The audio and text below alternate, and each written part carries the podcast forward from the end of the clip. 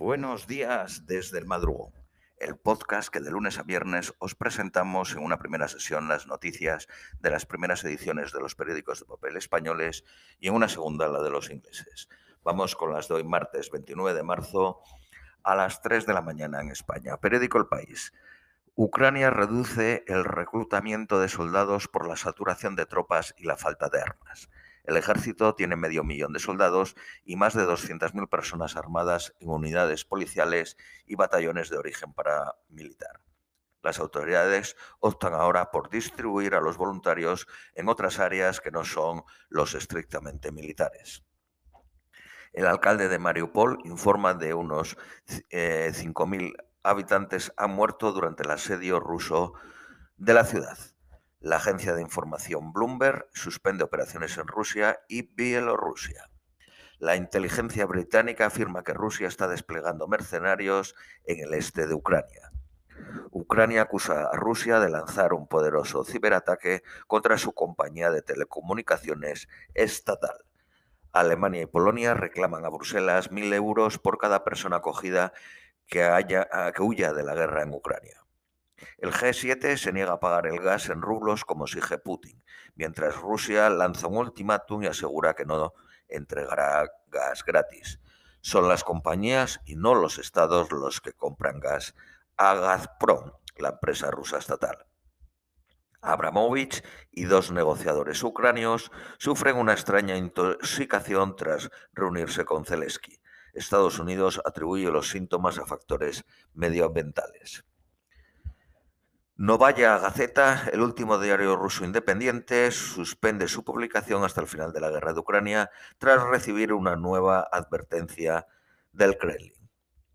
Rusia y Ucrania confían en acercar posturas en la nueva ronda de negociaciones del martes en Estambul. Israel y cuatro países árabes crean el embrión de una OTAN en Oriente Próximo para contener a Irán. Los disidentes de las FARC se atribuyen un atentado en Bogotá en el que murieron dos niños. Con el ataque dijeron eh, homenajear a Tiro Fijo, uno de los fundadores de la guerrilla. Biden financiará el aumento del gasto en defensa con un nuevo impuesto mínimo del 20% a los más ricos. Periódico ABC. Ucrania denuncia la entrada de buques de guerra rusos en zonas del Mar Negro eh, cerradas a la navegación. La guerra ha costado hasta ahora a Ucrania 564.900 millones de euros en pérdidas. Estados Unidos envía seis aviones de guerra electrónica a Alemania. Biden se negó este lunes a retractarse de haber dicho que Putin no puede permanecer en el poder. Según el alcalde de Kiev, más de 100 civiles han muerto en la ciudad desde el inicio de la invasión. El secretario de la ONU ha anunciado el nombramiento de Martin Griffiths como mediador para lograr un alto al fuego humanitario para Ucrania. Irpin, a 8 kilómetros al noroeste de Kiev, ha sido liberado. Periódico Cinco Días. El fondo británico CVC entra en la puja por Telecom Italia. El despacho de abogados Ontier estrenará una sede corporativa en el Paseo de La Habana Cuenta con 4.356 metros cuadrados distribuidos en cuatro plantas, 800 metros de jardín y 65 plazas de aparcamiento. Bajada generalizada de 20 céntimos, 15 que los financia el gobierno y 5 las petroleras, en la gasolina, que será automática al repostar. Se prolongarán hasta el 30 de junio. Las pequeñas estaciones de servicio advierten de que no tienen capacidad financiera para las medidas. La prohibición de hacer despidos objetivos se aplicará a empresas que reciban ayudas directas. Periódico El Economista.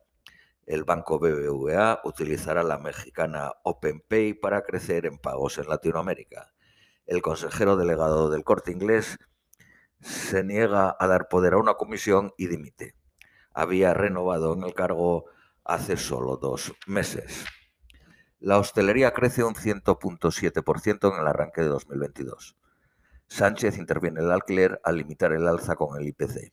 Eleva las cargas del despido y topa el precio del gas. Sube un 15% el ingreso mínimo vital. Extiende el bono eléctrico a otras 600.000 familias, con lo que llegará a 1.900.000 familias. Los combustibles suben hasta un 30% en los surtidores low cost. Periódico La Razón. El presidente de Ucrania estaría dispuesto a discutir el futuro de Donbass en favor de la paz. Rusia retrasa el desembarco de los soldados en Odessa tras la destrucción de un buque de guerra. La ONG Euromaidan SOS denuncia la desaparición de 36 activistas y políticos en las zonas ocupadas. Shanghái sufre la pesadilla de, de la política del COVID-0. El gobierno cierra la ciudad por el reapunte de casos de Omicron. Vamos con las noticias nacionales españolas. Periódico El País. La subvención al combustible será para toda la población. La bonificación de 20 céntimos por litro será efectiva desde el viernes. La subida de alquileres de viviendas estará limitada a un 2% durante tres meses. Anticorrupción investigará el contrato del hermano de Ayuso, pero la Fiscalía Europea indigará, si hubo malversación.